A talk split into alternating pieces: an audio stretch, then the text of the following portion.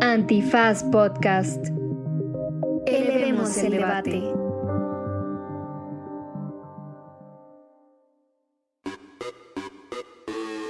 Buenos cuartos, buenas recámaras, bonitas escaleras o cualquiera que sea la dinámica barrial en la que esté usted habitando. En este Derecho Remix hablamos, además a petición de muchas y muchos de ustedes, sobre el derecho a la vivienda. Y nuestro primer bloque fue ocupado por Calicho Escofie, que además también ya mucha gente por acá es fan, que nos contó lo bueno y lo malo y lo feo, como también ya nos encanta, del marco jurídico y el derecho a la vivienda de las y los inquilinos. Y en nuestro segundo bloque tuvimos a la abogada Silvia Emanueli, quien también estuvo participando en la dinámica de lo bueno, lo malo y lo feo, sobre el impacto social del marco legal en la situación de vivienda. Ahí están, son dos generosas perspectivas sobre lo que pasa en este tema que nos ocupa y a muchas personas les preocupa, que no sucede solo en la Ciudad de México, sino en todo el mundo. Y trae de todo, ¿eh? Trae jurisprudencia, análisis legislativo, un montón de dato coctelero, estadísticas que le brillaban los ojos a Andrés Alfredo Torres Checa. Quédense porque esto es... Derecho Remix. Divulgación jurídica para quienes saben reír. Con Ixel Cisneros, Miguel Pulido y Andrés Torres Checa. Derecho Remix. Bienvenidas y bienvenidos a una emisión más de Derecho Remix, el único podcast que anuncia propiedades inmobiliarias a costos accesibles. Ay, había una serie de...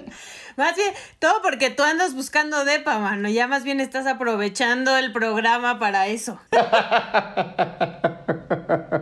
Sí, caray, el, el, difícil arte de encontrar vivienda en ciudades eh, hacinadas y obviamente yo estoy en un contexto profundamente favorable a lo que últimamente se le llama el privilegio. Así que no, no pretendo ni martirizarme ni ponerme en ninguna circunstancia de drama. Pero si tiene un departamento que esté rematando en la zona Condesa Roma y quiera deshacerse de él, eh, Miguel Pulido está más que dispuesto a, a hacer. Hagas, hágaselo saber en arroba no sí, 77. Sí, sí. Exactamente. Y si no, le echo a unos golpeadores que tengo ahí que trabajan para mí, para que pues, facilite la negociación.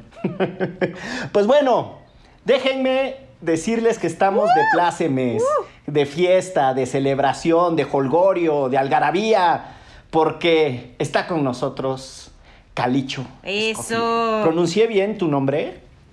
Porque tiene dobles Fs ahí que. Sí, pero que es Calicho Escofía, sí.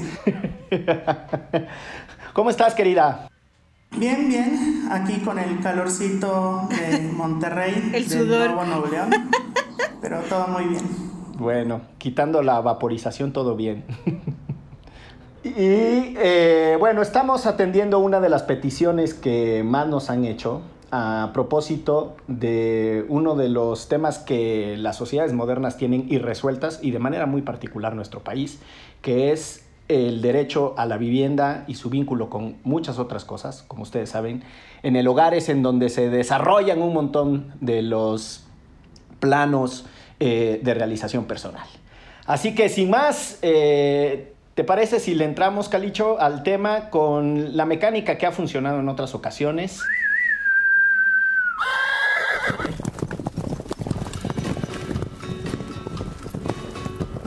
En el lejano y salvaje territorio mexicano, el derecho a la vivienda se ha vuelto un tema tabú y las propiedades están concentradas en muy pocas manos.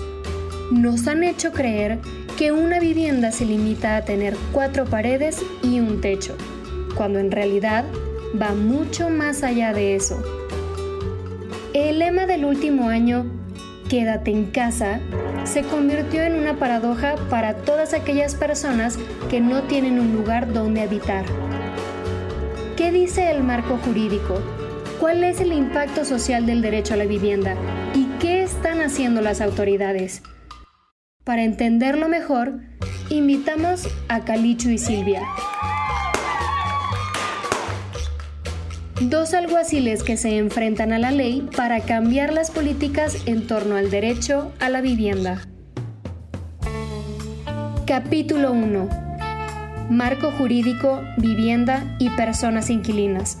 Con Calicho Escoffier, la alguacila encargada de velar por el acceso a la vivienda de los ciudadanos del condado. Lo bueno. Eh, este es un episodio díptico. En la segunda parte entrará nuestra otra querida amiga María Silvia Emanueli. Eh, y a cada una de ustedes le hemos preguntado lo bueno, lo malo y lo feo de estos temas. Y pues nada, ¿cómo ves? Pues complicada sobre todo la parte de lo, bueno a veces, pero, pero perfecto, ¿no? Creo que es un tema que, que, urge hablar, sobre todo en este contexto de pandemia que ha agudizado pues varias problemáticas que ya habían previamente, sobre todo en Ciudad de México. ¿Y qué, qué le ves de bueno al, al, tema?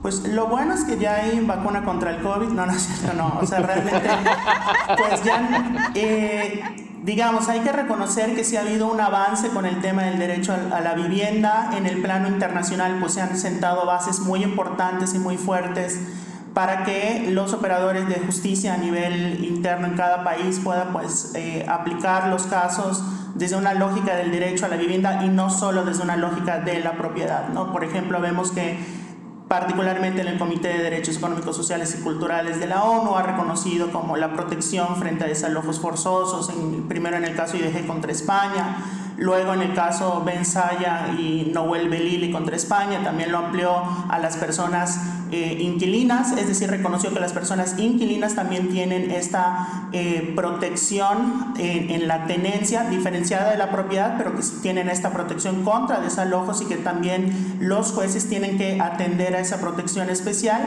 Y también incluso en casos de desalojos que sean justificados, pues tiene que haber una serie de garantías y una serie de, procedimientos, no solo un desalojo por un desalojo, sino que tiene que haber protocolos que garanticen pues la vida, integridad y la propiedad de las personas que están siendo desalojadas, incluso en un caso eh, pues justificado. ¿no? También, eso también ha ocurrido en la Suprema Corte, un gran avance que creo que se ha dado a partir de la reforma del 2011 es que ese artículo 4 que desde los 80 reconocía el derecho a la vivienda y que había estado dormido, eh, pues digamos que a partir de la reforma del 2011 la Suprema Corte por primera vez empieza a pronunciarse, actualmente solo lo ha hecho en cinco ocasiones, pero bueno, es un primer avance. Y entre esos casos se encuentra el llamado caso Cayetano y también el amparo del caso Techo, contra, eh, Techo México contra el INEGI en los cuales la Suprema Corte reconoció que el derecho a la vivienda a nivel constitucional incluye también una protección jurídica contra el desalojo forzoso, así como, contra cualquier forma de hostigamientos y otro tipo de amenazas. Particularmente también el caso de Bahía de Banderas, que fue el primer amparo que la Suprema Corte resolvió sobre el, derecho a la vivienda, reconoció que incluso el contenido del derecho a la vivienda debe regir incluso las relaciones entre particulares, es decir, hay un control horizontal en los contratos de naturaleza civil en las cuales cualquier disposición que vaya en contra del derecho a la vivienda sería, pues, la, eh, llevaría la nulidad del contrato. Entonces, han habido estos estándares nacionales y internacionales, perdón, y constitucionales que pues, nos sientan una gran base y que rompen con ese discurso de entender la vivienda únicamente como una casa, es decir, como una propiedad inmobiliaria. Yo ahí me gustaría que les abogades nos explicaran un poquito más sobre este derecho a la vivienda, porque también es como si sí, está en la constitución y, y sí es como que, bueno, entonces el Estado está obligado a darme una casa donde me formo, o sea, como una rayita más allá de explicar este derecho que tenemos todas y todos a una vivienda. El derecho a la vivienda no es el derecho a una casa, no es un derecho a cuatro paredes y a un techo. Eh, la mejor manera de explicar el, el, derecho a la vivienda para mí es la vivienda maya. ¿Por qué? Porque la vivienda maya en la península de Yucatán al menos son terrenos donde construyen distintas chozas, en las cuales cada choza se dedica a una actividad de la familia y del día a día. Es decir, la vivienda es este espacio que tiene tanto chozas como espacios abiertos. ¿Por qué, ¿Por qué pongo este ejemplo? Porque la vivienda son aspectos materiales e inmateriales. Podemos decir que el derecho a la vivienda es el derecho a habitar un espacio con seguridad y con protección hacia el exterior, en términos muy, muy generales. Es el derecho a no estar en una situación de calle. Entonces eso no, nos rompe por completo esta idea de que el derecho a la vivienda es el derecho a una casa. Por eso no se garantiza a través de, bueno, vamos a regalar y construir casas para todas las personas necesariamente, sino a través de otras medidas. Por ejemplo, el derecho de las mujeres a refugios, en casos para poder em, pues acudir en casos de violencia de género es parte del derecho a la vivienda. También las viviendas alternativas para población LGBT joven que es sacada de su casa es derecho a la vivienda. Eh, la legislación en materia inquilinaria que te protege contra abusos es derecho a la vivienda. El acceso a servicios, eh, el poder acceder al, al, agua, a la luz, etcétera, es parte del derecho a la vivienda. Así como también la identidad barrial, por ejemplo, en casos de barrios que pueden ser desalojados o comunidades indígenas que pueden ser desalojadas de sus casas, no es solo que pierden una casa, que pierden lo material, pierden los vínculos vecinales, la interacción social, el espacio en el que habitan. ¿no? Entonces, para mí, al menos desde mi concepción, el derecho a la vivienda es, a grandes rasgos, el derecho a habitar de manera adecuada. Lo malo. Quizás esta es una analogía muy absurda, pero como ahorita que escuchaba a Calicho hablar, me recordaban estas discusiones que han habido con respecto a las protestas que se dice que el derecho a libre tránsito es el derecho a que tu coche pueda caminar sobre una avenida o que pueda transitar por una carretera y que en realidad es mucho más eh, complejo, que implica un montón de aristas que van más allá de lo material, pues, y creo que la explicación de, de Calicho nos lleva a más allá de, de lo material, más allá de las cuatro paredes y un techo.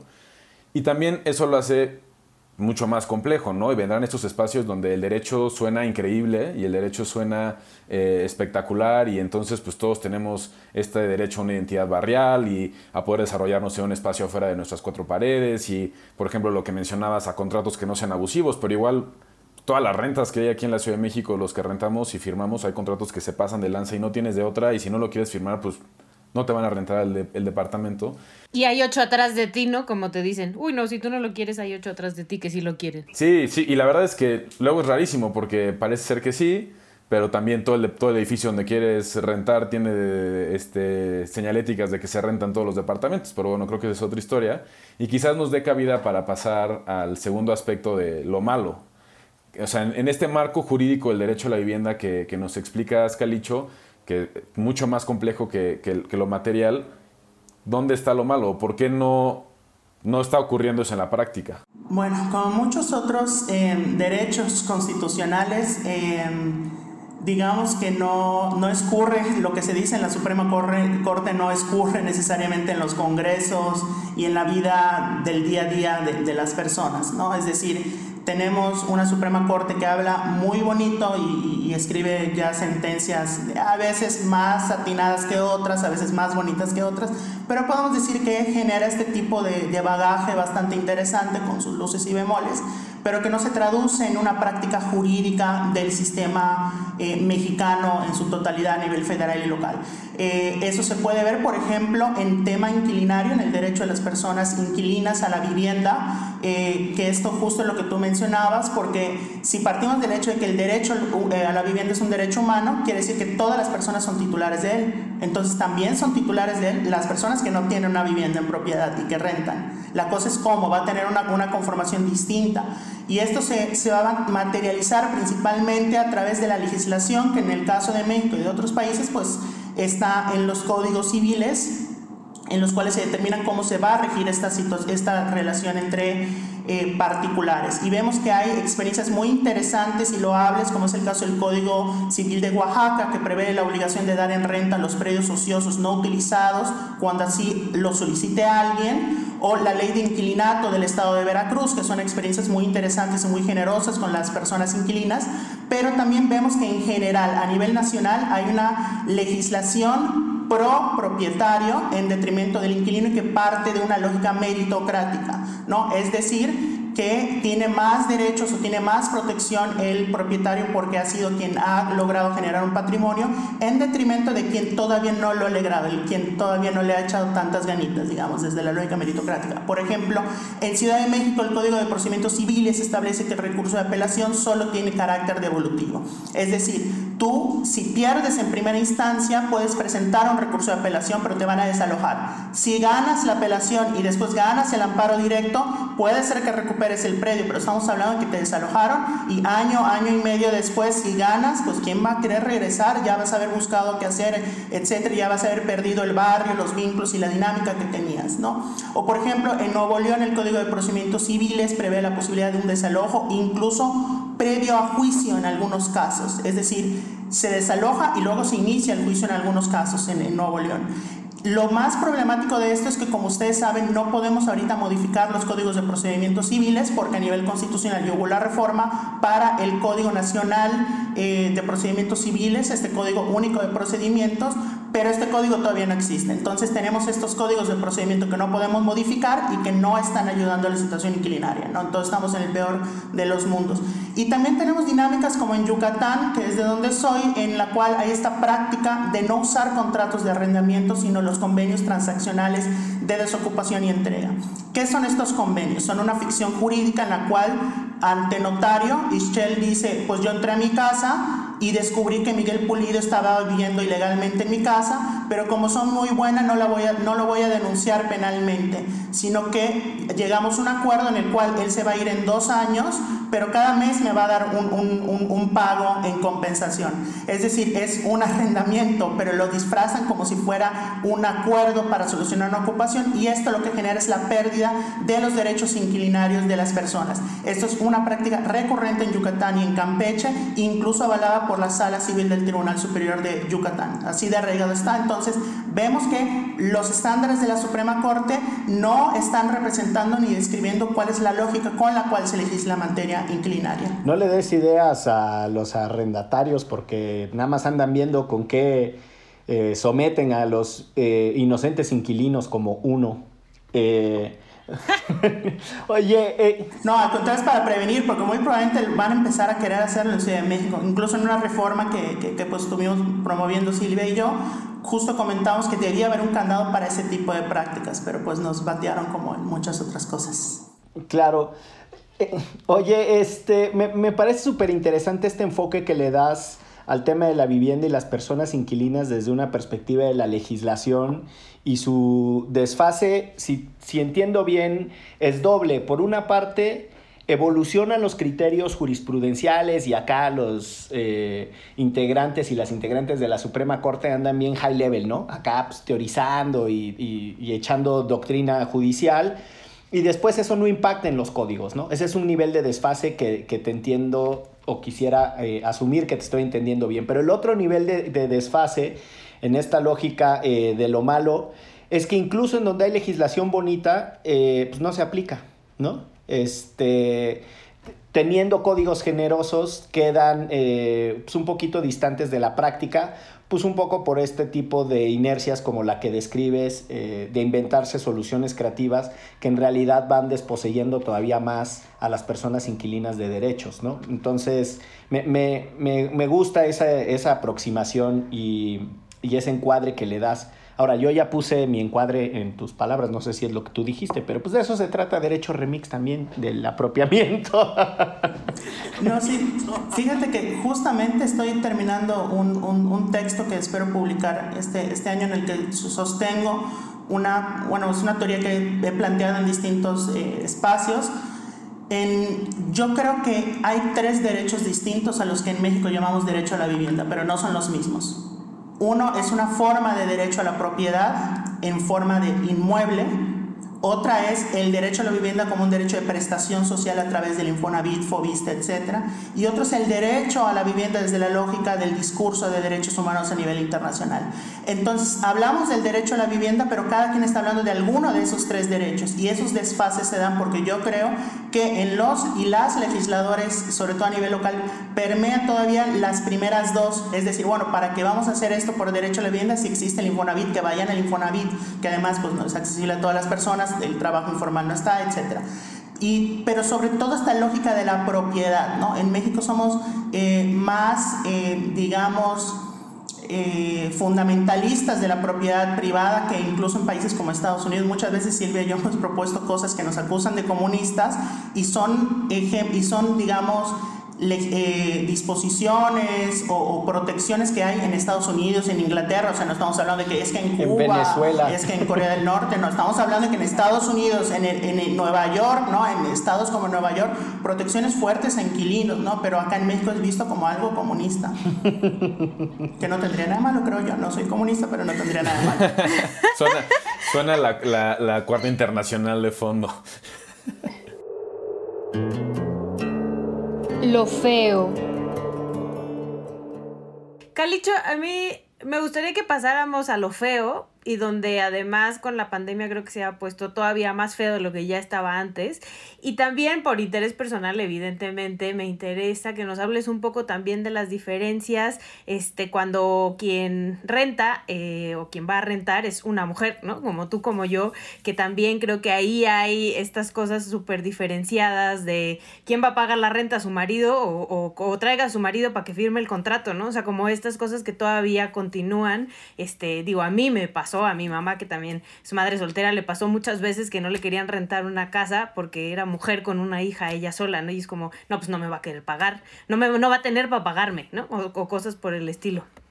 Claro, no, justamente lo, lo, feo es lo muy, muy, muy feo realmente y es muy, eh, lo comento así muy en general, pero realmente es muy desgarrador, sobre todo cuando eh, haces consultoría o hablas con personas que están en esas situaciones, es muy desgarrador y es muy Em, digamos, todo este tema inquilinario de desalojos tiene afectaciones psicológicas muy fuertes en, las personas. ¿no? Cuando fue la crisis española de vivienda, se documentó muy bien el aumento de suicidios en, en, con base en, los desalojos ¿no? y casos de personas que se tiraban del edificio al ser notificadas, en fin, no es cualquier cosa. Y frente a esa, ese, ese escenario, yo identifico lo feo con dos vertientes. Uno, los problemas de desigualdad intrínseca en la relación inquilinaria y otro, los problemas en la judicatura. Eh, el primero eh, quiere decir que hay una, una, relación de desigualdad entre propietario e inquilino.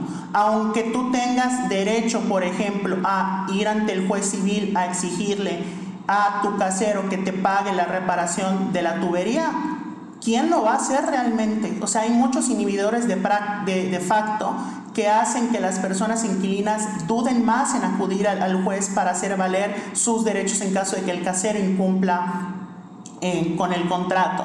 Eh, por otro lado, el casero no tiene inhibidores. Si te quiere echar, pues te va a demandar. ¿Qué más va a ocurrir? Que te vas a ofender y te vas a ir de la casa. Eso es lo que quiere. En cambio, tú si tratas de exigir algún tipo de, derecho, vas a tener el temor de que te pueda querer sacar, subir el precio de la renta o generar algún tipo de presión para hacerte salir. Entonces, hay una, una situación asimétrica que es de facto eh, que incluso ha sido documentada de cómo, eh, por ejemplo, en Bélgica se han hecho estudios de cómo las personas eh, inquilinas en su mayoría responden que no, no acudirían al juez para exigir alguno de sus derechos. Estamos hablando de Bélgica, ¿no?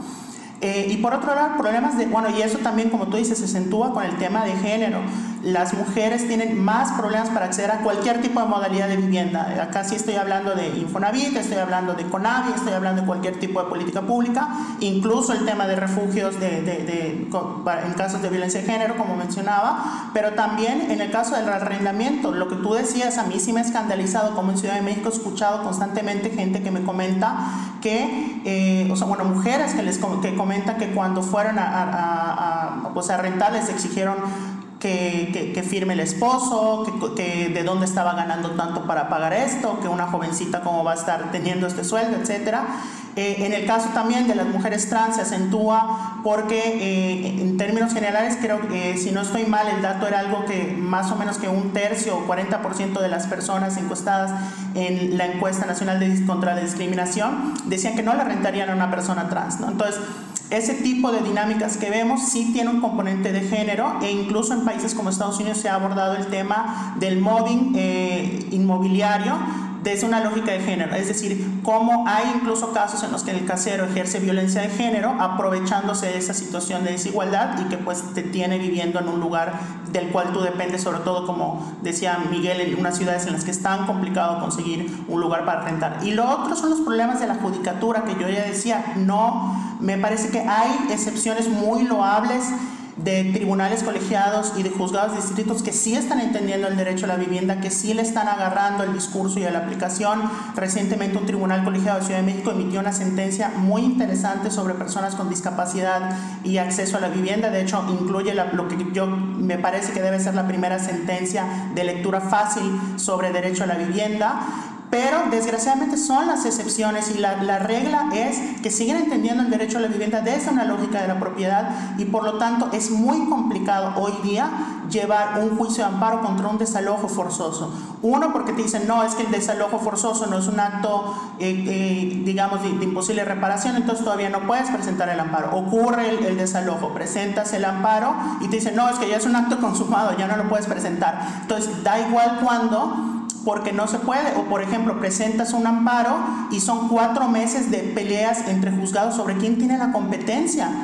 Y para cuando definen quién tiene la competencia, los muebles ya están en la calle. O sea, es una locura verdaderamente y realmente son las excepciones los jueces, juezas y tribunales que han entendido la lógica del derecho a la vivienda y generado sentencias desde primera instancia que realmente atienden a las necesidades de las personas, sobre todo en casos de desalojo forzoso. Entonces, lo que yo les decía, que de qué sirve que la Suprema Corte diga que el derecho a la vivienda incluye la protección contra desalojo si no lo puedes llevar a la práctica con un juicio de amparo. Y eso aplica tanto a ciudades como a desalojos en casos de megaproyectos, como es el caso del Tren Maya o de comunidades indígenas, etcétera. No, pues saludos a mi casero que me dejó sin boiler un mes. Lo bueno es que pues, era cuarentena y nadie se daba cuenta, ¿no? Y nadie se bañaba. Y aún así consiguió novia, cabrón. Eso es lo sorprendente.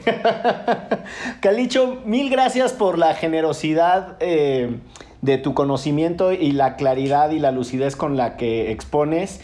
Tengo que decir que además de lo fascinante que es escuchar la elocuencia con la que describes el tema, eh, le agregas un toque así, un charm con, eh, con ese acento este, mayarregio que tiene su, tiene su onda. Eso me dijeron que agarré acento regio, yo no lo noto, pero bueno, no, no lo discuto, no soy objetivo. Muy bien, si les parece vamos a hacer eh, una pausita para regresar al segundo bloque con María Silvia Emanueli y nos quedamos hablando de vivienda, derechos y estos temas bonitos inquilinarios, porque esto es... Derecho. Remix. Ayúdanos a llegar a más personas y seguir elevando el debate. Conviértete en nuestro suscriptor en patreon.com diagonal antifaz. Por un dólar al mes tendrás acceso a contenido exclusivo y nuestro agradecimiento en cada episodio. Patreon.com diagonal antifaz.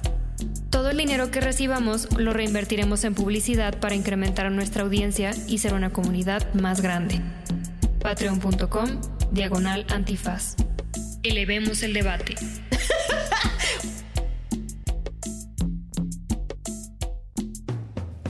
Capítulo 2.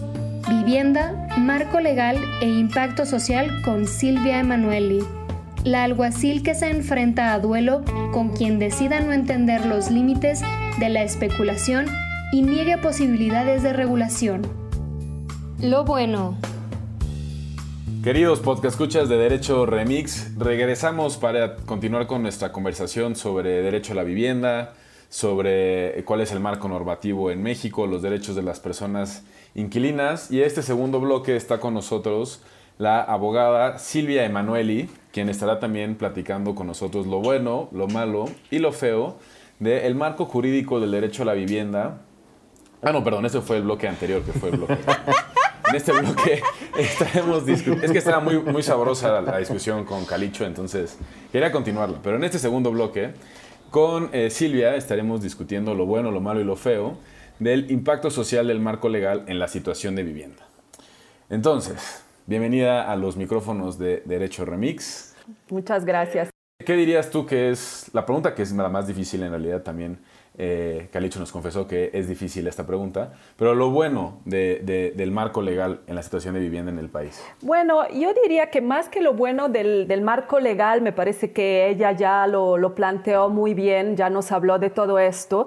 Yo diría, si, si me permiten, digamos, que eh, lo bueno de lo que estamos viviendo, de lo que vivimos a partir de la pandemia en materia de vivienda, y temas relacionados es que nos atrevimos a volver a poner en el centro esta temática. Nos atrevimos si la situación nos permitió volver a poner en el centro una temática que parecía olvidada o parecía una temática que solo tiene que ver con el mercado, que solo tiene que ver con que algunas personas eh, finalmente lograron adquirir una vivienda y resolver una serie de problemáticas, rentarla, tener un extra, digamos. Entonces, frente a la pandemia, ustedes saben perfectamente, lo hemos escuchado hasta el cansancio, el quédate en casa, ¿no? Nos ha vuelto a eh, permitir decir, bueno, ¿y cómo? cómo se queda en casa la población que vive eh, en los, en los digamos, eh, unidades habitacionales muy chicas, 32 metros, 40 metros cuadrados,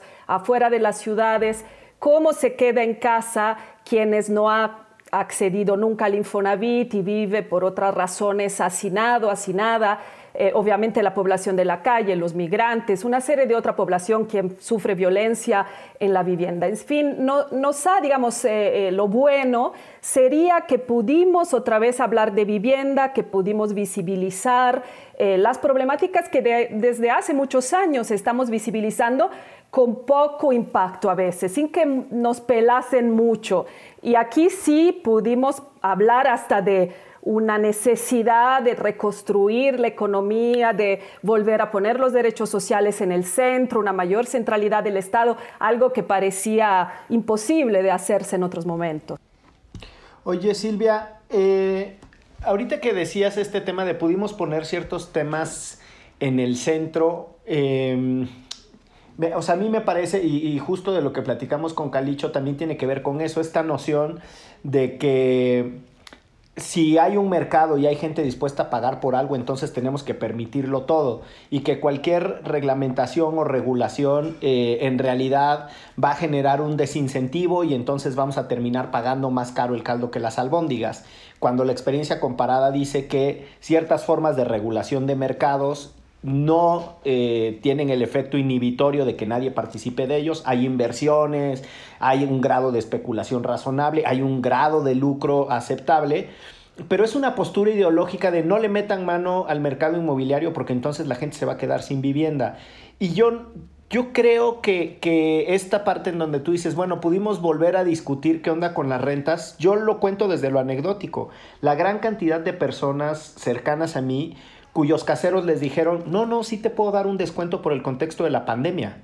O sea, es decir, eso demuestra que en realidad hay un margen para, para reducir el lucro que sigue siendo razonable. Eh, ¿Tú considerarías que esos descuentos son parte de, de, lo bueno de este contexto? La posibilidad de decir, podemos tener una depresión, eh, o sea, es decir, no depresión emocional, sino podemos deprimir, bajar los precios sin que se afecte la rentabilidad de, de ese sector o de ese mercado?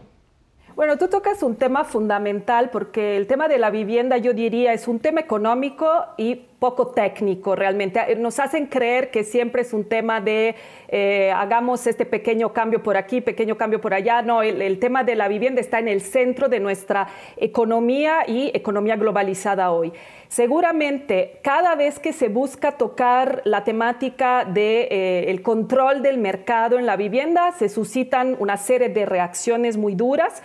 Eh, pero en efecto, como bien dices, hay datos que demuestran que no es tan problemático como eh, se quiere hacer eh, pensar controlar la renta. Ese es un debate muy fuerte hoy en España, donde ha pasado una ley en la cual efectivamente se ha puesto un tope, sobre todo eso ha pasado en Cataluña, para que eh, las rentas no suban a niveles estratosféricos. Lo que queremos es que el salario y la renta dialoguen, no se despeguen lo uno de lo otro, como sucede en la mayoría de las ciudades eh, del planeta. ¿no? Entonces ahí ha habido eh, una victoria importante de movimientos, plataforma de afectados por la hipoteca, sindicatos de inquilinos para lograr esta legislación. Obviamente es súper atacada, eh, ¿no? Este tipo de cuestiones generan mucha, mucha molestia, mucho conflicto eh, social, pero los números demuestran que no ha habido un decremento en materia de eh, solicitud de vivienda en renta, sino que todo eh, el contrario. Entonces diría, es cierto que el, arrendador, eh, la arrendadora digan acepto frente a la crisis que se pueda hacer un descuento, puede no modificar realmente de forma importante la situación, satisface una necesidad de la persona que este descuento lo ha solicitado y eh, puede beneficiar. Además, decir algo, en México el 99% de las entradas de las rentas van al 10% de los más ricos. Entonces, ¿a quién estamos impactando realmente? A eh, personas, grupos que concentran las rentas en sus manos y que no sufrirían finalmente tanto eh, de estos descuentos. No hablamos del pequeño propietario, eh, no son la mayoría, aun cuando en el imaginario sí lo son. Hay una narrativa que ha construido efectivamente esa idea. Lo malo. Y Silvia, em, pasando a la parte de lo malo, que creo que como ya bien dices, hay muchas cosas malas en las cuales podemos hablar de lo que está sucediendo en esta materia en nuestro país. Em, nos proponías hablar sobre quiénes son y, las personas que rentan y cómo ha sido esta cosa súper diferenciada, que también ya hablábamos un poquito con Calicho al principio, ¿no? Sí, bueno, en general decir que en México el 76% eh, de la población eh, no tiene la posibilidad de adquirir una vivienda de ninguna manera, ni a través del subsidio ni a través del mercado. Perdón, el, el disculpa, el 76%. 76.2%. Qué locura. Hoy deberíamos actualizar estos datos, esto es cierto, porque eran datos los que refiero eh, que consideraban eh, cuando, digamos, el salario mínimo era eh, la situación previa, digamos, a las modificaciones hechas por López Obrador. Pero sí, en efecto, hasta el gobierno de López Obrador, y hoy el cambio puede existir, pero no es un cambio radical, desafortunadamente, el 76.2% de la población no podía comprar una vivienda. ¿Y cómo satisfacía sus necesidades? A través de la autoproducción de vivienda, más del 60% de nuestras ciudades son autoconstruidas y del alquiler, ¿no? Entonces, en el país, ¿qué sucede? ¿Por qué el alquiler muchas veces se considera una cosa a la cual no referirse? No es importante legislar, no es importante hablar de ella y hoy sí estamos con ustedes hablando de ella también gracias a la crisis. ¿Por qué México está debajo de los otros países de la OCDE en cuanto a porcentaje de población que renta? Tenemos solo a nivel nacional un 16%, si nos vamos a la ciudad, hay un incremento de 10 puntos, tenemos 26% de la población, pero para contestar a lo que me preguntaban, en efecto, ¿quién más renta? Son los jóvenes y las mujeres solteras. Eh, tenemos entonces en la ciudad un 49% de esa población rentando y desafortunadamente más pobres, los más pobres, o sea, el primer eh, décil de ingreso invierte hasta el 44% de su salario en renta, cuando las Naciones Unidas dan como tope el 30, ¿no? Para establecer, para permitir, digamos, que tus recursos también se destinen a otras necesidades. Entonces, eh, es un tema de pobres, digamos, eh, más rentan, más pagan entre eh, vivienda y servicios, y de mujeres y de jóvenes que, como saben, no han recibido ningún apoyo específico en el marco de la crisis por COVID. Los apoyos sociales se han ido a otra población y por lo tanto suponemos que son los que más están sufriendo esta situación y los desalojos invisibles que hemos ido reportando, que son los de las personas que deciden irse de un lugar por, por falta de pago. Lo feo. La verdad es que te escucho y me, me vuelas la cabeza con los datos que nos compartes. O sea, 75% de los mexicanos por las situaciones estructurales de desigualdad en el país nunca podrían adquirir una vivienda me parece alucinante porque hablas de que el mercado inmobiliario lo controla pues, muy poquita gente. Y ahorita lo que mencionas sobre las personas que lo rentan, que son sobre todo jóvenes y, madres solteras, y pienso en el contexto de la pandemia, que muchos y muchas perdieron su trabajo o vieron sus ingresos disminuidos, y entonces lo que se ha visto a lo largo de, este, de este año o poco más que estamos eh, ahora sí que quédate en casa, ha sido muchos desalojos. Y siempre la pregunta es como, bueno, a lo mejor en términos de estricto sentido legal, esos desalojos podrían ocurrir porque la gente en efecto deja de pagar la renta o incumple su contrato. Pero ¿qué más podrían hacer las autoridades? O más bien, ¿qué han dejado de hacer las autoridades eh, que podrían aminorar eso? Ya nos adelantabas un poco de los apoyos, pero entiendo que han documentado muchos casos, algunos de ellos muy dramáticos, y no sé si pudieras ahondar ya en esta parte de lo feo, eh, ¿qué es lo que no han hecho las autoridades? Muy bien, bueno, en general las autoridades, como ya decía Calicho, eh, digamos, tienen muchas dificultades en realmente entender el concepto de desalojo forzoso, por ejemplo, la necesidad de reglamentar eh, justo el tema de la renta. Como decíamos, hay mucho conflicto y siempre se dice, eh, ¿por qué controlar una situación, digamos, una relación social que debería ser libre? Cuidado con esto, porque entonces no regulamentaríamos nada en materia de derechos, por ejemplo, relacionados con la familia o cuestiones laborales. Ahí también es una relación entre privados en la cual el Estado se mete y acepta que hay que reglamentar. Entonces, eso es un tema eh, muy, muy relevante. ¿Qué no ha hecho? En general, solo tenemos en la mayoría de los eh, estados el eh, derecho civil, el código civil que reglamenta las relaciones de alquiler y necesitamos legislaciones que profundicen mucho más entre derechos de las dos partes, ¿no? En el contexto de la pandemia, en efecto, como dices, hemos identificado hasta mayo 256 eh, personas desalojadas solo en la Ciudad de México y zona metropolitana.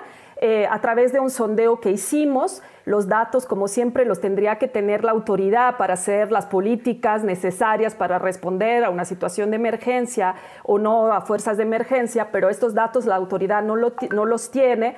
Hemos vuelto a levantar datos ahora con gatitos contra la desigualdad hace muy poco eh, y hemos identificado otros 78 casos de eh, desalojos y eh, bueno, las variables son muchas, como les digo, en muchos casos eh, los desalojos no han sido judiciales porque los tribunales han estado cerrados. Yo sí me espero que en los próximos meses tendremos un eh, incremento importante de los números de desalojos cuando ya los tribunales abran. En la ciudad se realizan alrededor de 3.000 desalojos judiciales al año. Me imagino que aumenten estos desalojos, pero sobre todo los testimonios nos relatan desalojos voluntarios, por así decirlo, o invisibles, eh, que implican que las personas regresen a sus casas, a veces al hacinamiento, incluso a situaciones de violencia.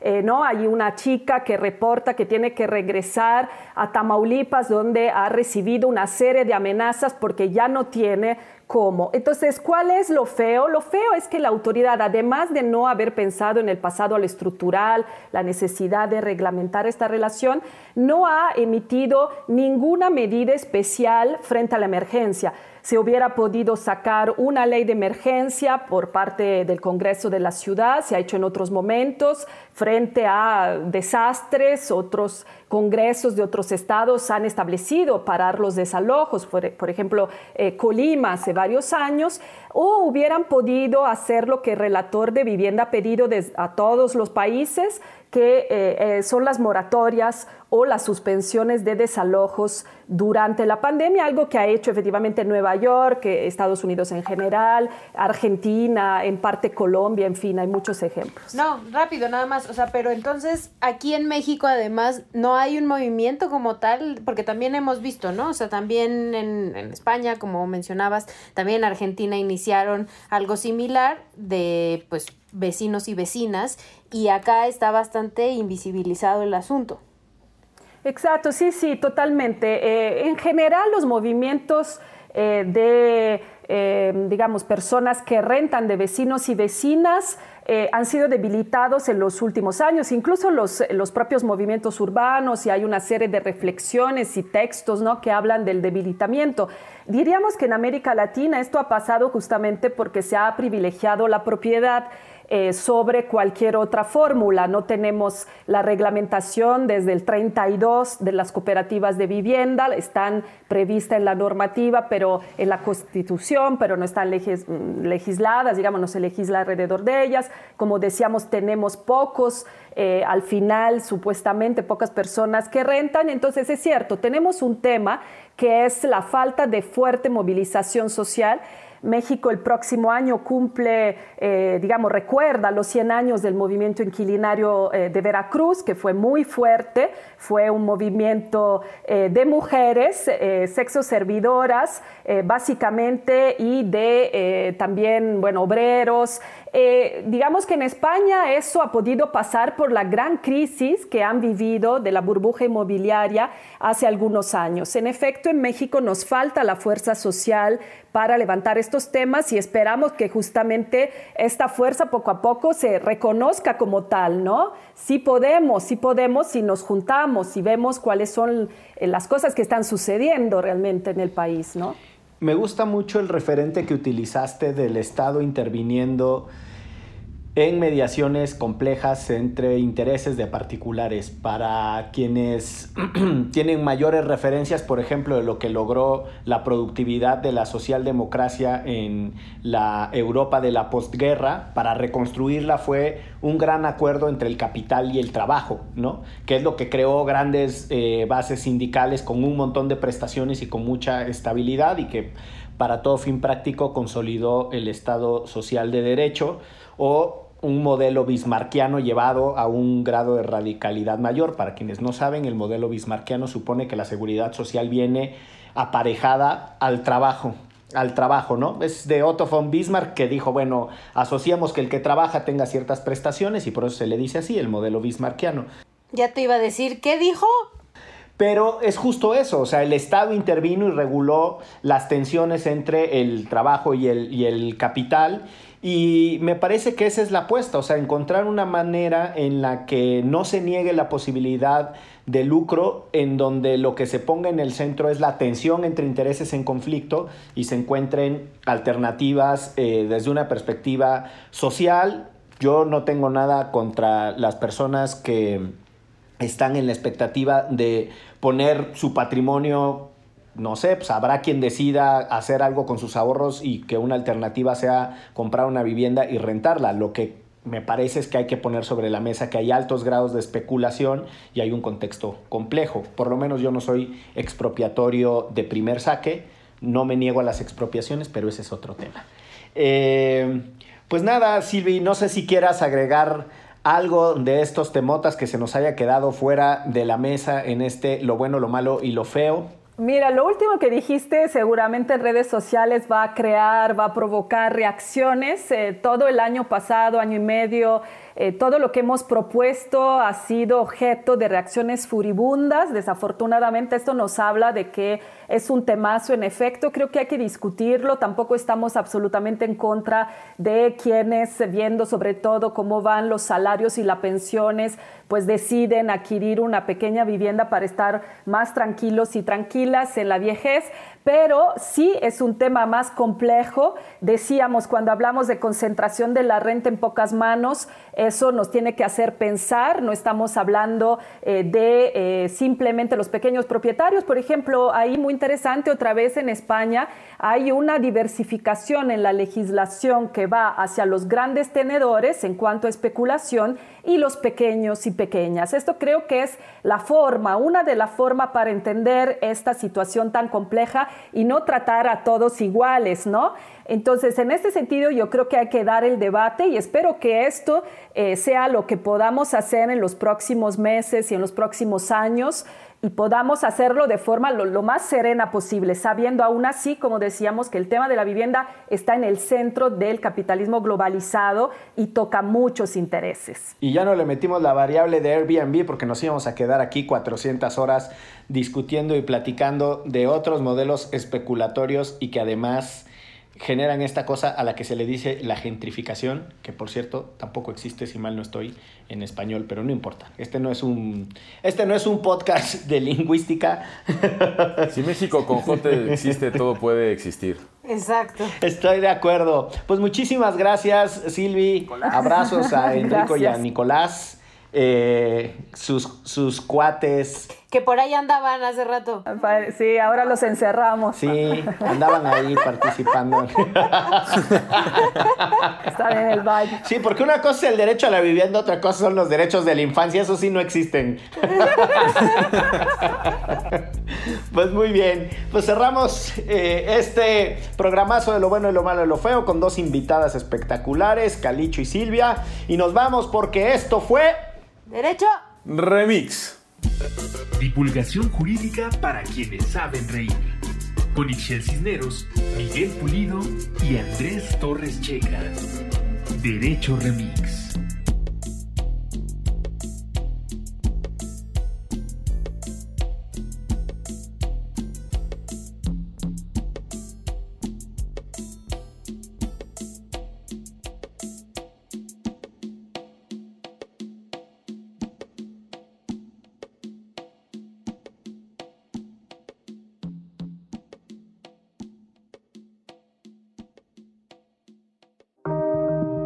Antifaz Podcast.